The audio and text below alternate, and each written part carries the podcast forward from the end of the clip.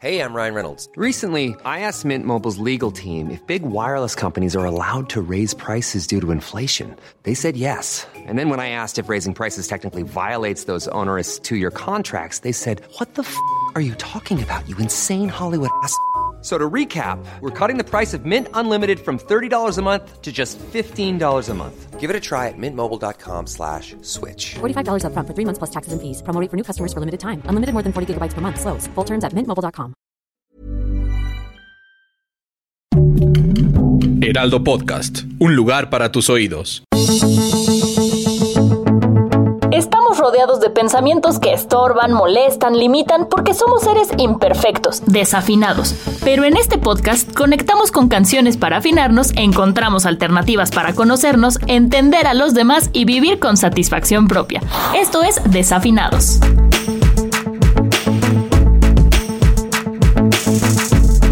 Hola a todos, bienvenidos a Desafinados. Soy María Milo y el día de hoy tenemos a alguien que me emociona mucho tener como invitada porque además de ser una gran artista, su trayectoria se me hace un gran ejemplo de lo que podemos lograr si creemos en nosotros. Patti, bienvenida, muchas gracias por estar aquí hoy. Gracias, gracias por invitarme y gracias por esa introducción y es un honor y un gusto poder compartir contigo. Igual. La canción que vamos a usar es la nueva canción de Patti, Si yo fuera tú. Si no la han escuchado, eh, les recomiendo que la escuchen antes de seguir con el podcast y ya luego que regresen para que entiendan un poco mejor de todo lo que vamos a hablar. Después de pensarlo tanto, no sé cuál sea tu problema. Tal vez te asuste lo bueno. Oh, oh, y para ti yo estoy muy buena. Ah, ni vienes ni das, eres tío. Que tal vez que quizás que mañana verás. Niño, qué aburrido. Es una canción que habla mucho de amor propio y de empoderamiento. Patti, me encantaría que me contaras para ti qué significa el empoderamiento y cómo lo vives como... Pues para mí eh, el empoderamiento básicamente es un sinónimo del amor propio eh, y la libertad. Como que pienso que cuando aprendemos a mirarnos en todas nuestras etapas, en todas, no nada más en el presente, sino sabes, como en el camino y, las etapas pasadas donde quizá agentes externos pudieron haber, pudieron haber dejado ciertas heridas en nosotros porque éramos muy chicos o muy chicas para este, entenderlo, para lidiarlo mejor, eh, porque decidimos aventar un poquito a veces como la basura así, el polvito abajo del tapete, ¿no? Y, y uh -huh. continuar, porque a veces soltamos una lágrima, pero justamente por por ponernos la cara de fuerte ante los demás, eh, nos ponemos máscaras para seguir adelante, pero no, no regresamos, insisto, a esos lugares donde, ok, donde nos necesitamos decir desde el presente hasta ese lugar, oye, te faltó que te dijera alguien perdón, te uh -huh. faltó que te dijera alguien qué hermosa eres, faltó que alguien te dijera que no estás sola. Cuando eres, cuando eres capaz de encontrar el amor propio en todas las etapas de tu vida hasta tu presente eh, y liberas al 100% tus sueños, eh, sale tu verdadera personalidad, sale, sale tu propósito.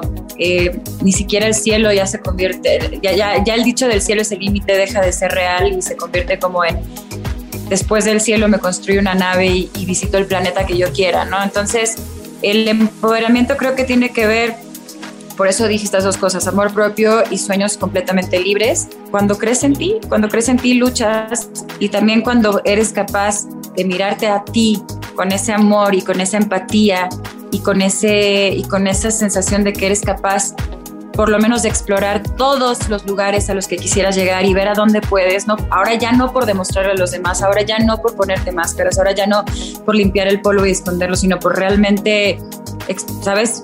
tu propia mm. curiosidad eh, para que nadie más dicte tus límites. Empiezas a andar hacia adelante, hacia arriba, hacia adelante, hacia arriba, hacia los lados, todo lo aprecias y también eres capaz de ver a los demás y a las demás con esa misma empatía y con admiración, no como competencia, no como a la defensiva, sino que empiezas a, a mirar, por ejemplo en mi caso, ¿no? A, otras mujeres, a otras colegas, a otras personas, siempre con la admiración de lo que ellos conocen y yo desconozco y, como una oportunidad de que si yo, si yo me acerco a esa persona, aprendo. Y creo que también ver el potencial en los demás sin, sin sentirte intimidado, eh, sino querer aliarte a y aprender de, convierte el empoderamiento en una cosa que no solamente personal, sino se empieza a volver un tema social, se empieza a volver un tema de masas. Eh, perdón, contesté larguísimo, pero sí. No, no, no. si yo fuera tú,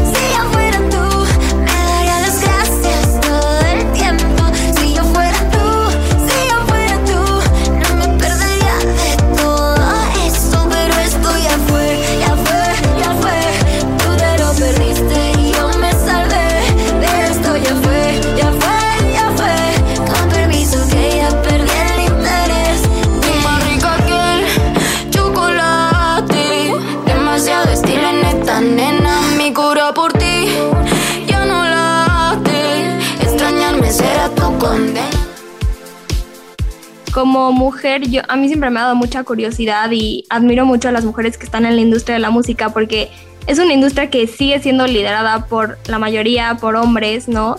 Y a mí me encantó en, en la parte de tu canción que te juntaste con otra mujer para hacerlo. Entonces creo que, no sé si fue a propósito, ¿no? Pero como que da un mensaje escondido de tenemos que como mujeres apoyarnos, o sea que parte de nuestro empoderamiento es también empoderar a los demás, ¿no? Entonces, ¿Cómo fue esta colaboración? ¿Cómo surgió? Me encanta que lo hayas percibido así porque, porque de hecho sí, sí, sí es el, parte del mensaje del empoderamiento en esta canción. Eh, esta alianza entre María Becerra, que es la artista número uno de Argentina, la nena de Argentina, como dicen allá, es una excelente compositora, las melodías que hace son una genialidad. En este momento, además, todo lo que toca es oro y seguramente solo es el inicio. Em, pero la verdad es que nos acercamos una a la otra en un plan muy orgánico, ¿no? O sea, no fue un, un plan de alguna oficina, este, oye, esto funcionaría, Patti trabaja en Argentina mucho, María quiere venir a México, ya sé, hagamos esto. No, no, no fue por ahí, sino que realmente eh, vino, partió de una cosa que se llama Challenge Accepted, que sucedió el año pasado, donde subíamos ¿no? Como que se hizo este reto en redes sociales de sube estas fotos de mujeres que admires en blanco y negro este, y diles por qué y rétalas a nominar a, otras mujeres. Em, y después también algunas colegas de mí nos pusieron a hacer playlists en diferentes plataformas.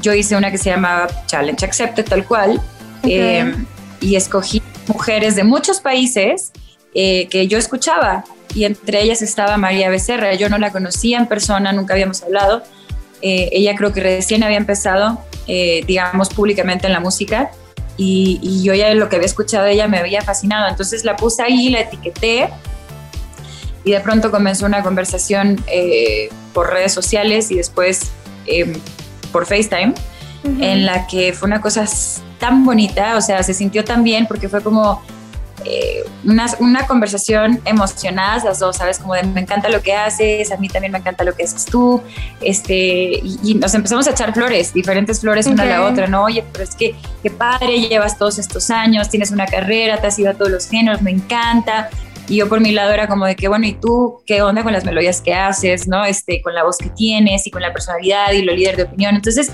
era como que un intercambio de halagos entre dos mujeres de distintas generaciones, de distintos países, de distintos géneros musicales en, la industria, pero creo que cuando dos mujeres así, o cuando dos mujeres en general, eh, se, se juntan, eh, la conversación nunca va a ser, no importa si estás hablando de música, de algo social, de algo emocional, la conversación nunca va a ser eh, por qué no se pueden hacer las cosas, porque, porque se nos ha dicho por siglos por qué no podemos hacer las cosas. Nosotras somos de las que conversamos de cómo sí lograr las cosas, ¿no? Exacto. Em, y ves, por eso estamos cambiándolo ahora. Así que para nosotras fue como, ni siquiera nos preocupamos de, de, qué es lo que podía escandalizar a alguien más, sino de, de qué emocionante era construir un puente donde las dos pudiéramos caber musicalmente hablando sin traicionar la esencia de cada una, pero con las ganas de explorar otras cosas, porque ¿por qué no? ¿Por qué limitarse?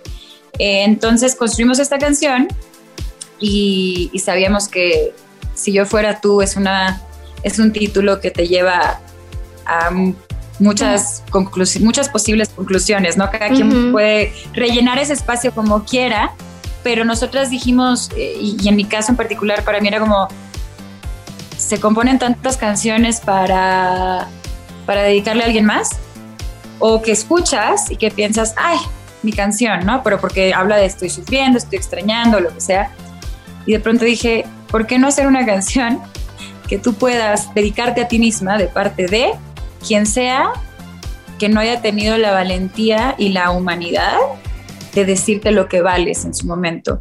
Y eso puede ser una relación de amor, de chamba, de amigos, de lo que sea. Hay de repente gente que simplemente un día se va como si, como si no hubiera habido valor en la amistad que le entregaste, en el amor que le diste, en el esfuerzo que le metiste a la chamba, ¿sabes? Simplemente se van o te dejan ir y, ahora sí que con, con una cierta indiferencia. Entonces, como que dije, esta canción te puede dar ese cierre, te puede dar esa sensación de le voy a dar vuelta a la página y no necesito que nadie más me la dedique, yo me la dedico. Y aunque, eso, aunque estás entre broma y broma, porque tiene mucho humor la, canción, eh, dedicándotela de su parte, realmente estás escuchando cosas que es importante que tú te digas, ¿no? Como de, sí, sí valió mi tiempo, sí, sí valgo yo.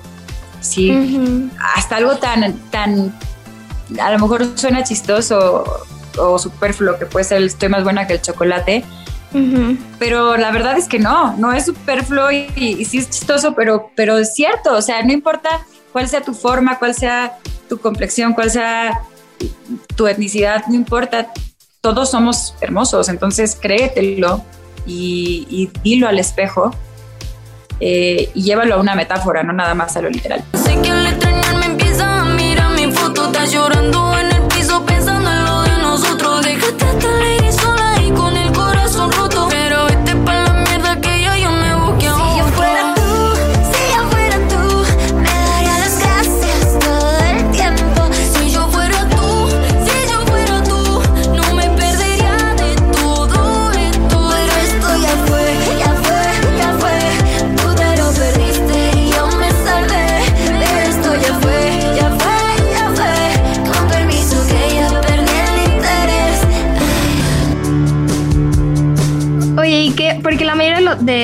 que nos escuchan son jóvenes, entonces, ¿qué le dirías, sobre todo a las mujeres más, cómo pueden verse más allá del espejo? Porque, como dices, vivimos en una cultura que nos ha enfermado a las mujeres de belleza y muchas veces es muy difícil. como el lograr valorarte más allá de lo que ven las personas. ajá, exacto. ¿Qué, les dirías, qué les recomendarías a, a las jóvenes que nos están escuchando? Em, pues la verdad es que primero les diría como, recordemos que vivimos en los tiempos de la era digital, ¿no? De las redes sociales, donde todo el mundo muestra lo que quiere que los demás piensen. Em, en, la gran mayoría de los casos, estoy segura que hay muchísimas excepciones, pero quiero decir, estamos en la época del Photoshop, del Facetune, del Facetune en el cirujano, este, y de, y de esos como, de esas fotografías que, proyectan la vida que quisiéramos que otros pensaran que tenemos. Pero la, la vida no está hecha de una o dos, o dos fotos o tres posteos diarios, está hecha de todos los momentos intermedios entre una lágrima y una risa, entre un sueño y la chamba y el lograr un propósito. Eh, la perfección no existe y, y no basemos nuestra, nuestro juicio propio en las apariencias, tanto en, no nada más en, sabes, lo físico, sino el estilo de vida que parece que, que alguien más pueda tener. Somos verdaderamente, esto es real, o sea, fuimos creados únicos, Em, no nada más físicamente, sino en personalidad, en, virtudes, en defectos, eh, que si un ojo está más grandecito que el otro, que si, que si uno tiene un lunar acá, y una, que si alguien está lleno de pecas, que si, o sea, todas esas cosas también son parte de lo que nosotros defendemos como sociedad, la diversidad. Yo creo que es, es muy importante que, que miren a los demás como quieren ser mirados, pero si ustedes aprenden a mirar a los demás por su luz, y por todas esas cosas que los hacen diferentes como algo bello, eh, también se van a poder mirar a ustedes mismos. Acabo de decir lo opuesto de lo que dije hace rato, pero es que creo que una cosa se conecta con la otra en todo momento, es un círculo. Es un círculo. aceptando. Eh, hay muchas, es que sí, ¿y cuántas veces vas por la vida y dices, a mí me ha pasado, no sé a ti, pero a mí me ha pasado como el, ay, este, le perdono todo a un ex, ¿no? O sea, cuando estás con él, ay, le perdono esto, le perdono el otro, y ay, no me importa si tiene, este, si a veces llega tarde, y a ver, esto no es perdonar, pero, ay, no, tiene pancita, pero me encanta, está guapísimo así. Ay, mi amiga tal, es hermosa, es, es, es, no sé, ella dice que tiene la nariz chueca, pero yo la veo hermosa, me gustaría tener su nariz, ¿no? Y a toda la gente la ves con esta, insisto, es como una empatía y con un soy capaz de ver más allá de lo evidente y a ti misma de repente volteas y no te perdonas nada, ¿no? ¿Cómo puede ser que tengo un grano? ¿Cómo puede ser que subí medio kilo? ¿Cómo puede ser que estoy tan flaca? ¿Cómo puede ser que lo que sea? Y, y somos crueles con nosotros mismos. Entonces, les recomiendo, te digo, este círculo, mírate como quieres mirar a los demás, mira a los demás como quieres mirarte a ti.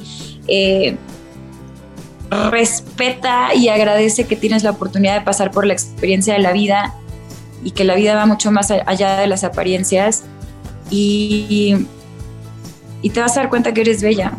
Eso es lo que yo pienso. Eh, y todo lo que es imperfecto de ti es, es tu herencia también, quiero decir, es lo que te va a recordar el resto de tu vida a tus papás, a tus abuelos, a tus hermanos.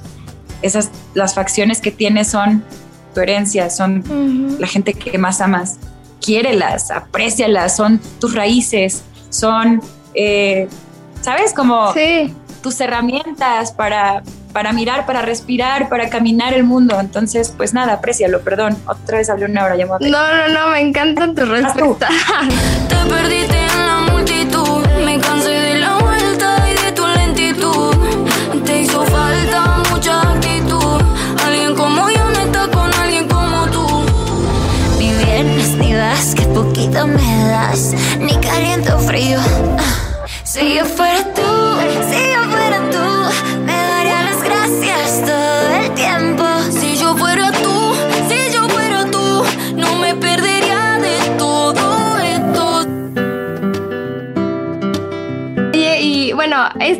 en la, parte de, pues como del físico, ¿no? O sea, como de aceptarte. Sí. Pero siguiendo como en la misma línea del amor propio, de valorarte, en la parte profesional, te, o sea, te dediques a lo que sea, ¿alguna vez a ti te pasó como esta parte del síndrome del impostor, que no te creías lo que estabas haciendo de... Porque creo que muchas veces, siguiendo por la línea de la mujer, eh, eh, o sea, muchas personas, y está comprobado, lo dicen, Sí. que nos, las mujeres nos enfrentamos más a esta parte, ¿no?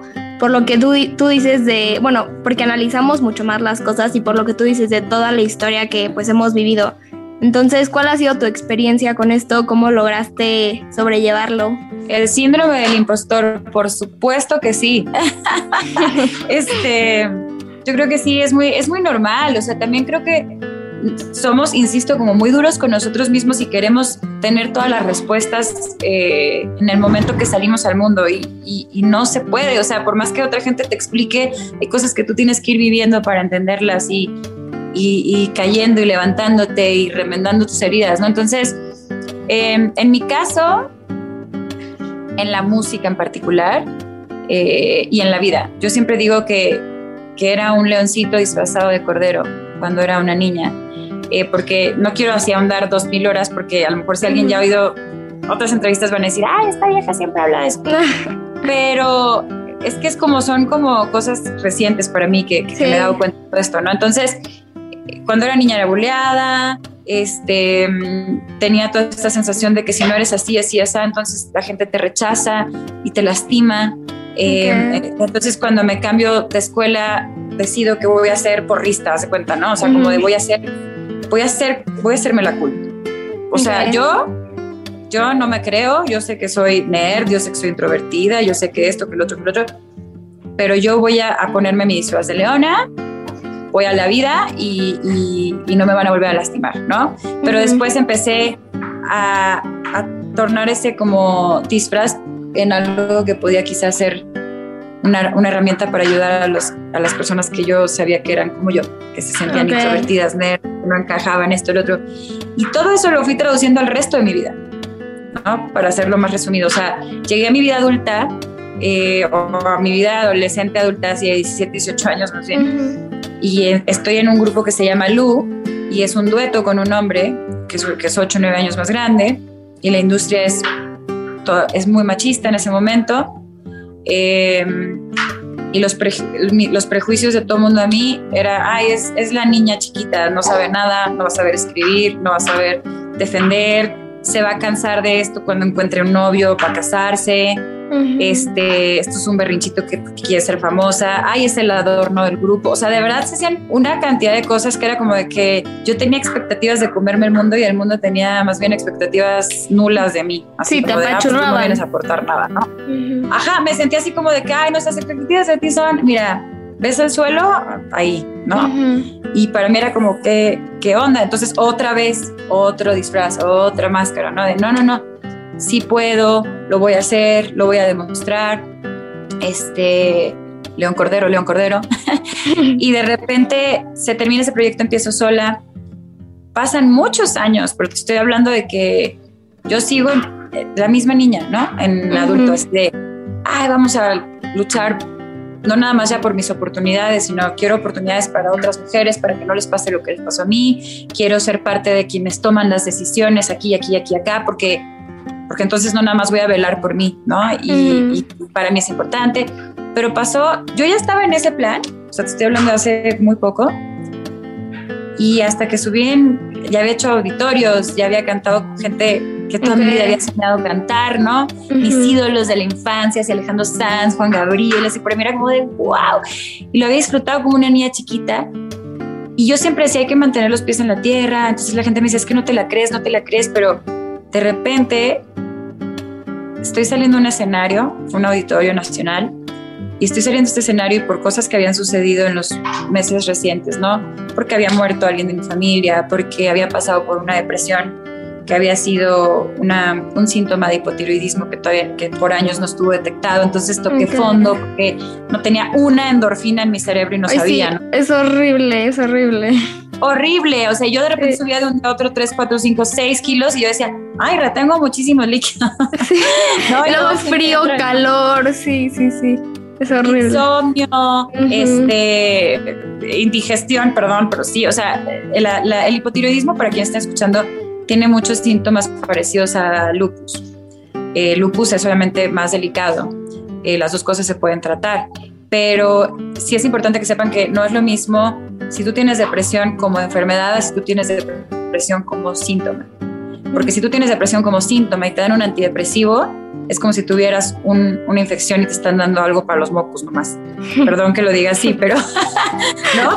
Y entonces, por ejemplo, acá también me dieron algo para la tiroides y como Sí. consecuencia se balanceó todo lo demás. Pero el chiste es que voy a salir a ese escenario, era un show, el, yo había hecho auditorios que habían estado llenos siempre y este auditorio no estaba lleno, estaba al 80%. Ok. Y, y yo estaba como justificando todo en mi mente, ¿no? Como, bueno, es que solo lo vendimos, que solo tuvimos un mes y medio para venderlo, bueno, es que Semana Santa, bueno, es que no me acuerdo qué tanto estaba pensando. Y yo estaba como tratando otra vez, la niña, de, de motivar a todos, como de, oigan, está increíble esto.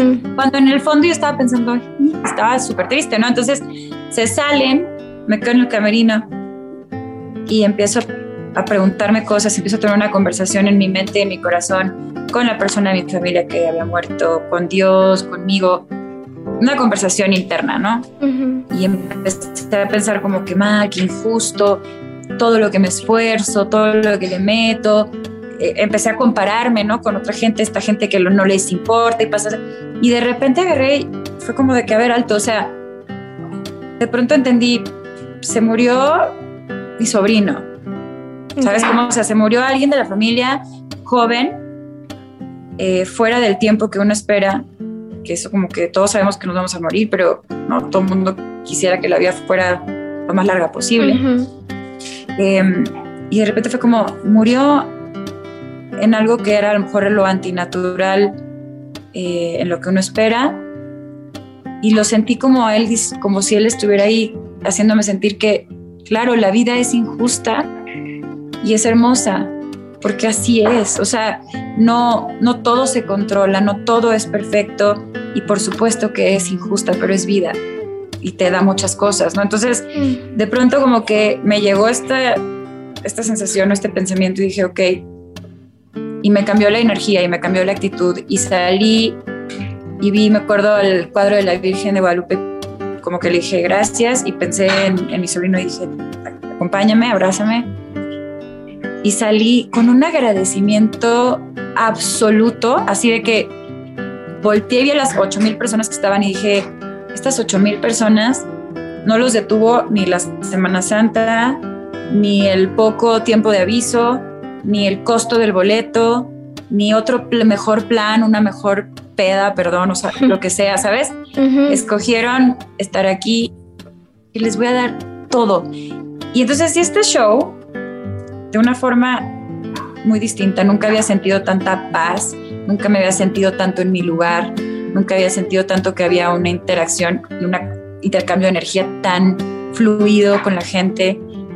Sentía así, ah, que me iba a explotar el corazón de felicidad, ¿das cuenta?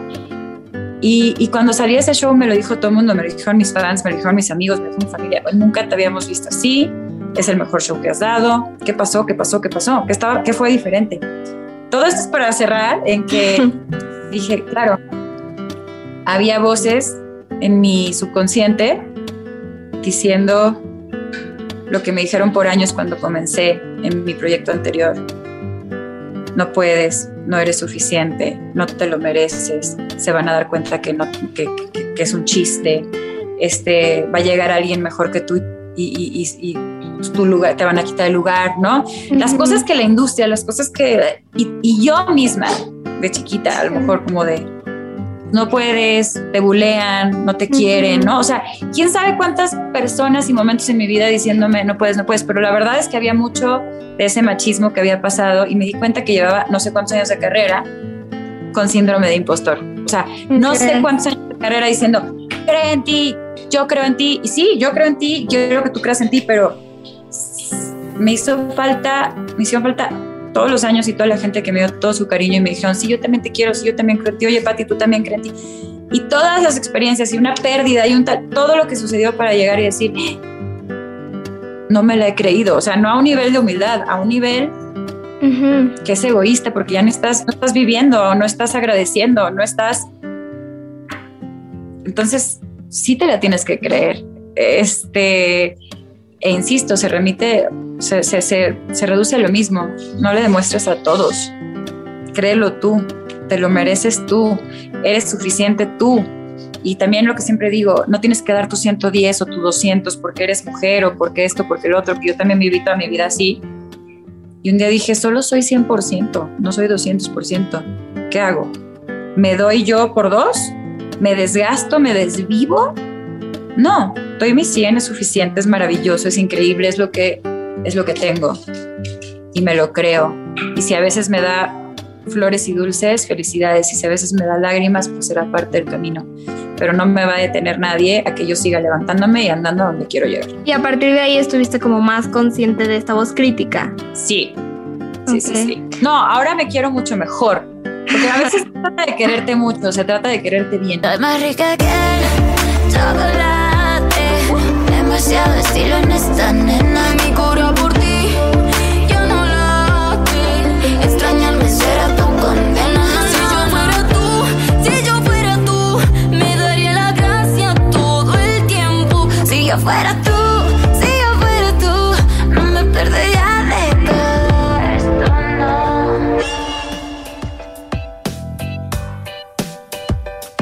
Oye, y bueno, ya para cerrar, me encantaría hacerte esta pregunta y que los que nos escuchen, si también se, las, se la quieren hacer a ellos mismos.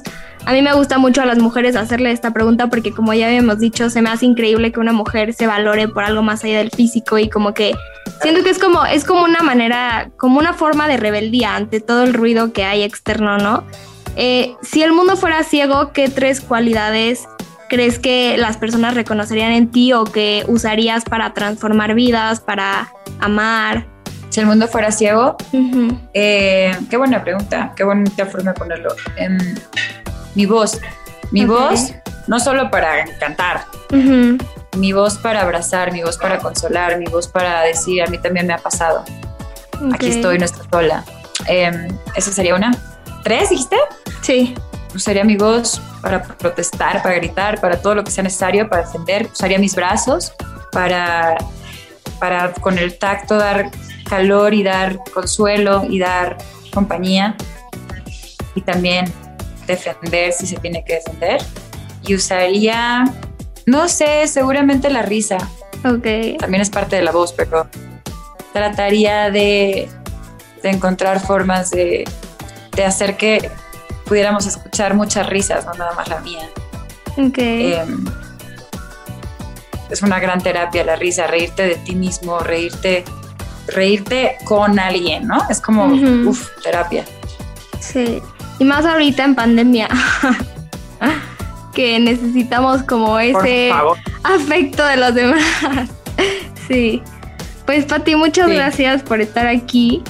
Eh, para los que no han escuchado la canción, escúchenla para que les haga todo mucho más sentido, ya que hablamos de, de los mismos temas que toca la canción. Y pues muchas gracias por escucharnos. Eh, nos vemos el siguiente lunes y que tengan una gran semana. Escucha un episodio cada semana y descarga Desafinados en todas las plataformas de El Heraldo de México.